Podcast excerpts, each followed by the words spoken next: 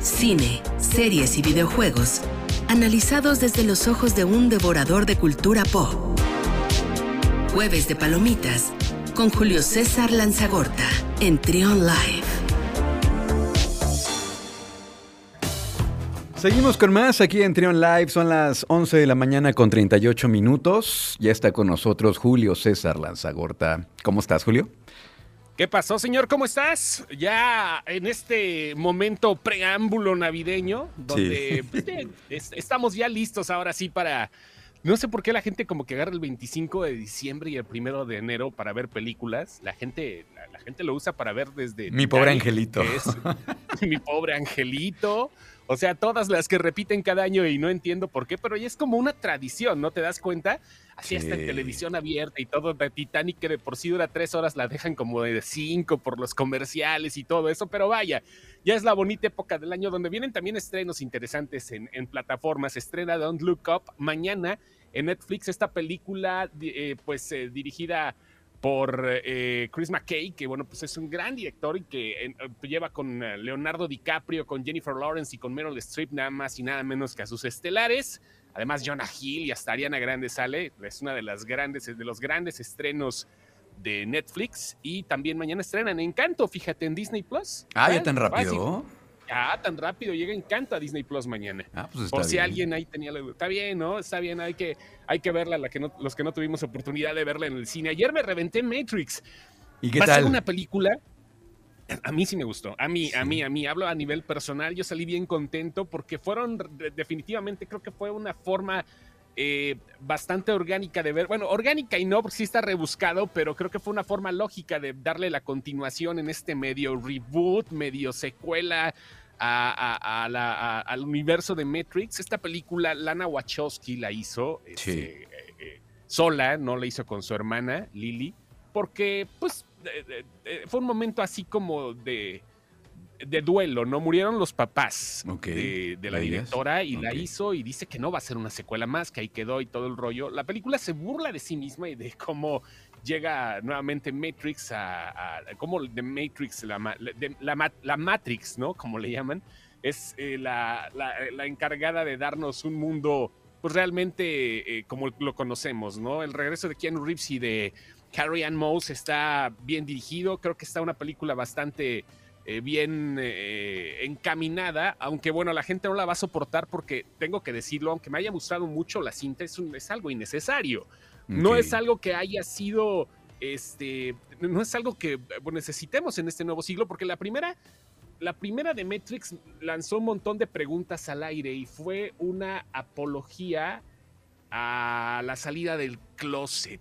Y, creo que fue una de las cosas más fuertes de las que hemos visto, ¿no? O sea, este, al respecto de una, eh, de, una intención oculta, implícita y que pues, la dejaron que eres la película más progresista para mí que haya existido en los últimos años de Matrix 1 y esta no, va por otro lado y repito que creo que estoy consciente de que las cosas van a funcionar para la gente eh, que quiera divertirse, a la gente que quiera ver cómo evolucionan los personajes, pero también va a haber mucha gente que va a decir, guácala, qué, qué porquería. Yo salí contento. La neta salí contento. no, me, no a recomendarla, pero salí contento yo.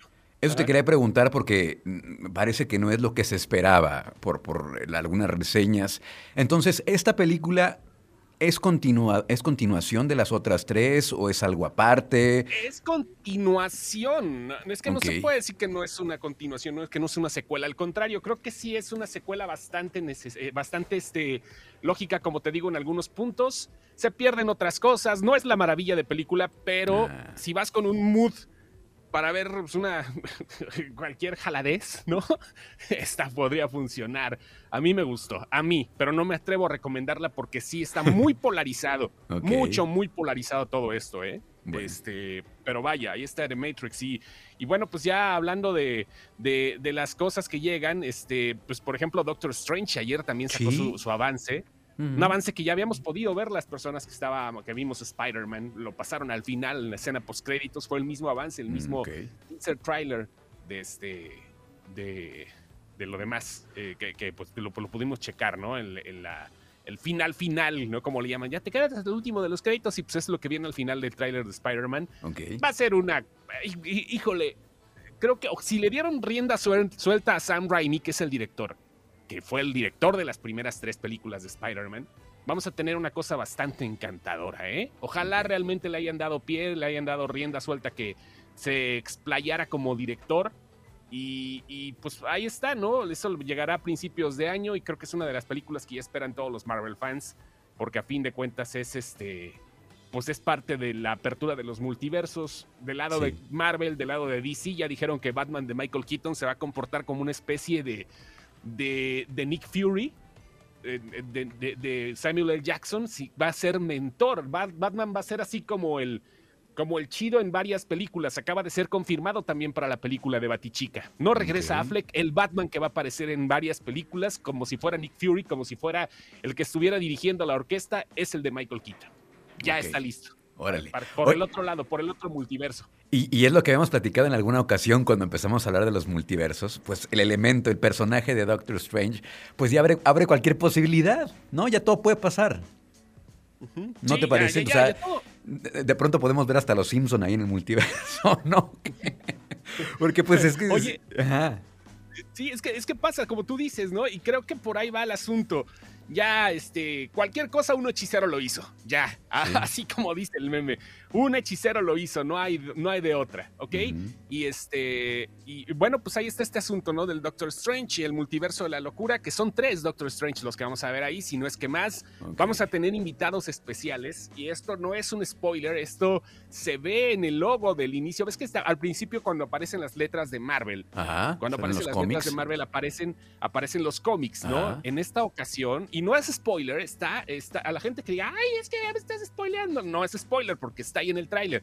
Solamente que pues, los clavados somos los que lo, averiguamos, ¿no? sí. Este, eh, eh, en las letras de las películas, de, los, los letreros de Marvel aparecen dos dos que son este, especiales. Si no quieres oír, nada más cierra tus oídos tantito, amigo o amiga que nos estás escuchando. Ok, aparecen dos. Aparece el logo que salió en la película de X-Men The Last Stand, o sea, la tercera parte de los X-Men. Eso quiere decir que tendremos invitados mutantes. Y aparece también el logo de la primera película de los Cuatro Fantásticos. Ándale. ¿Ok? Vamos abriendo multiversos. Por ahí va a poner recios. Ok, por ahí va a pasar entonces la situación. Por, para allá vamos entonces. Sí, sí. Ok, suena bien. Sí, claro, pues suena bastante bien. Hay que, hay que, ya, ahora sí ya tienen todos. Este, ¿qué, hacemos? ya tienen todos. No, pues ya tienen por lo menos para otros 10, 15, 20 años, no sé cuánto tiempo, pero un montón de películas, ¿no? Con esta situación. Ya, ya, ahorita ya, este, y están reiniciándolo poco a poco porque los mismos actores no puede ser, ¿no? En algún momento van a tener que utilizar otro Iron Man, otro Capitán América, vaya, así es este asunto. Y bueno, hablando de Robert Eggers, y ahorita otro director que pues conocimos por, películas como La Bruja, ¿no? El Faro, que viene con Nosferatu, también la película de Nosferatu. Llega una película que se llama El Norteño. Ah, claro. Nordman. The Nord. Y no tiene nada que ver, y no tiene nada que ver con la gente de Monterrey ni la gente de no, No, no, no, no, no, no, el hombre, el tipo del norte le van a poner. Claro. El, tipo del norte. Que está bien padre el tráiler, me gustó mucho la dirección de arte y parece que va a ser algo grande, ¿no? También hasta Bjork sale en la película. Sí, sale Bjork, sale Enya Taylor Joy, sale este eh, William Dafoe también, que ahorita se la jonjolía de todos los moles, sale Nicole Kidman. Híjole, viene, viene bien en esta película. Además, hay que aguantar porque sabemos que Robert Eggers, Bob Eggers, tiene una situación bastante interesante con la estética. A él le vale por completo todo, ¿no? Es una historia vikinga, es una historia de regresar por venganza. Va a ser una película sangrienta, sin lugar a dudas, y también una película que va a, va a llevar mucho terror psicológico. Estamos completamente de acuerdo con eso, pero la estética de este cuate le vale utilizar cualquier recurso que tenga, o sea, cualquier cosa, si, si de repente se se comió, se fumó un sapo, así lo va, así lo va a plasmar en la, en la cámara, ¿eh? O sea, eh, así que pues estemos preparados porque el avance es una cosa y lo que veremos seguramente va a ser perturbador, es la palabra. Bob Eggers ya está listo con esta cinta este, eh, y pues se estrena en el 2022. En abril, ¿no? En abril llega. En abril del 2022. Ok, solamente en cines por lo pronto, lo que se ha dicho. Solo en cines, sí, no, no, no, pues yo creo que ya después de Omicron ya esperemos que va a ser una, una cuestión ya más rápida del regreso, pero pues primero hay que aguantar a ver que llegue esa cosa. En fin, solo en cines de Northman. Y este, ya nada más ahorita para eh, eh, pues confirmarles a todos, sacamos una lista de las mejores series en, este, en la página las mejores series que consideramos para el 2021. En Cinecepción. 2021, en cinecepción.com. Se pueden entrar ahí, cinexcepción.com y listo, ¿no? Ya ustedes ya pueden tener la, la, onda ahí de ver cuáles son las que más les gustan. Este, pues, yo creo que sí está interesante decir cuáles, ¿no? Ya nada más ustedes leen por qué. En el número 10 está Night Stalker que es eh, pues una historia, eh, pues eh, la, versión de una historia de un asesino, ustedes ya podrán ver de qué se trata. La número 9 es The, Serpent, que está en Netflix también, es ah, para un poco retorcidas, pero vale la pena. The Serpent se llama, está en Netflix. La número 8 es What We Do in the Shadows. Es una, es una serie que está ya en Star Plus y que ustedes pueden ver. Es una parodia de vampiros, como ya había pasado en una película de, de este de Taika Waititi, pues agarraron y pues imagínate, ¿no? Unos vampiros que viven en Estados Unidos con, con toda la parafernalia de los 1800 y este, está chistoso porque entre ellos hasta vive un vampiro energético, ¿no? O sea, un tipo que trabaja en una oficina. Vela, vela, si tienes chance de verla, vampiro What We Do in the Shadows se llama, o sea... Este está en Star Plus, ¿no? Está en Star Plus, es así. Si vela, vela, te vas, te vas a reír muchísimo, o sea, son situaciones que dices, ¿what? También está en el número 7 Narcos México, que mm. sin ser una apología, es una serie que, realmente tiene una producción bastante, bastante buena y creo que la tercera, bueno, esta Narcos 3 en México, creo que tiene mucho, mucho de qué, qué aportarnos, ¿no? O sea, para a todos aquellos que les encante la acción, que quieran saber un poquito con sus respectivos bemoles lo que sucedió porque no tienen pelos en la lengua. Eh, está interesante, ¿no? Y también pues el número 6, WandaVision, nada más por Elizabeth Olsen. En el número 5, The White Lotus, que está en HBO Max. Este, algo interesante para que la gente se pueda eh, para que la gente lo pueda disfrutar. Eh, son series que duran pocos capítulos y que vale la pena. Creo que es una de las mejores del año. White Lotus está en HBO Max. Invincible, la serie animada que está en Amazon Prime. Una belleza de serie. aquellos que les gusten las cuestiones de superhéroes, la animación y la violencia, porque es la más violenta que he visto en, creo que he visto en, televisión normal. O sea, la neta. Está Invincible ahí. El número 3, Ted Lasso no tengo mucho que decir. Para mí, eh, esta lista no la hice yo. Esta ya lo hubiera puesto en el primer lugar, pero la segunda temporada de Ted Lasso. Que está, en, Apple, ¿no? En Apple TV. Sí, Ted Lasso es una de las mejores series, yo creo que de la década, sin lugar a dudas. ¿eh? Y la pondría también en los hitos de la historia. Segundo lugar, Subsection, que pues ya la gente conoce cómo está este asunto de HBO Max y es la historia de pues cómo eh, alguien tiene que llegar a ser pues el más de eh, pues una eh, una eh, em, de una empresa, de un emporio. No voy a decir más, pero va la tercera temporada, por ahí va. Y en el primer lugar, Midnight Mass. Ah, ¿en serio? Midnight Mass en primer lugar. Midnight Mass. Aquí la recomendamos. No tengo dudas. No tengo dudas. Está desmenuzado aquí. Está desmenuzado. Creo que sí es de las mejores del año. No la pondría yo en el primer lugar, pero así está la lista, si fue el consenso. Creo que está, creo que está ahí. Midnight Mass. Ahí está la lista de las mejores series del 2021, por si no tienen nada que hacer en estos días, avienten sus maratones. Oye, y ahí también explican eh, qué criterios tomaron en cuenta para darle su posición a cada, a cada serie.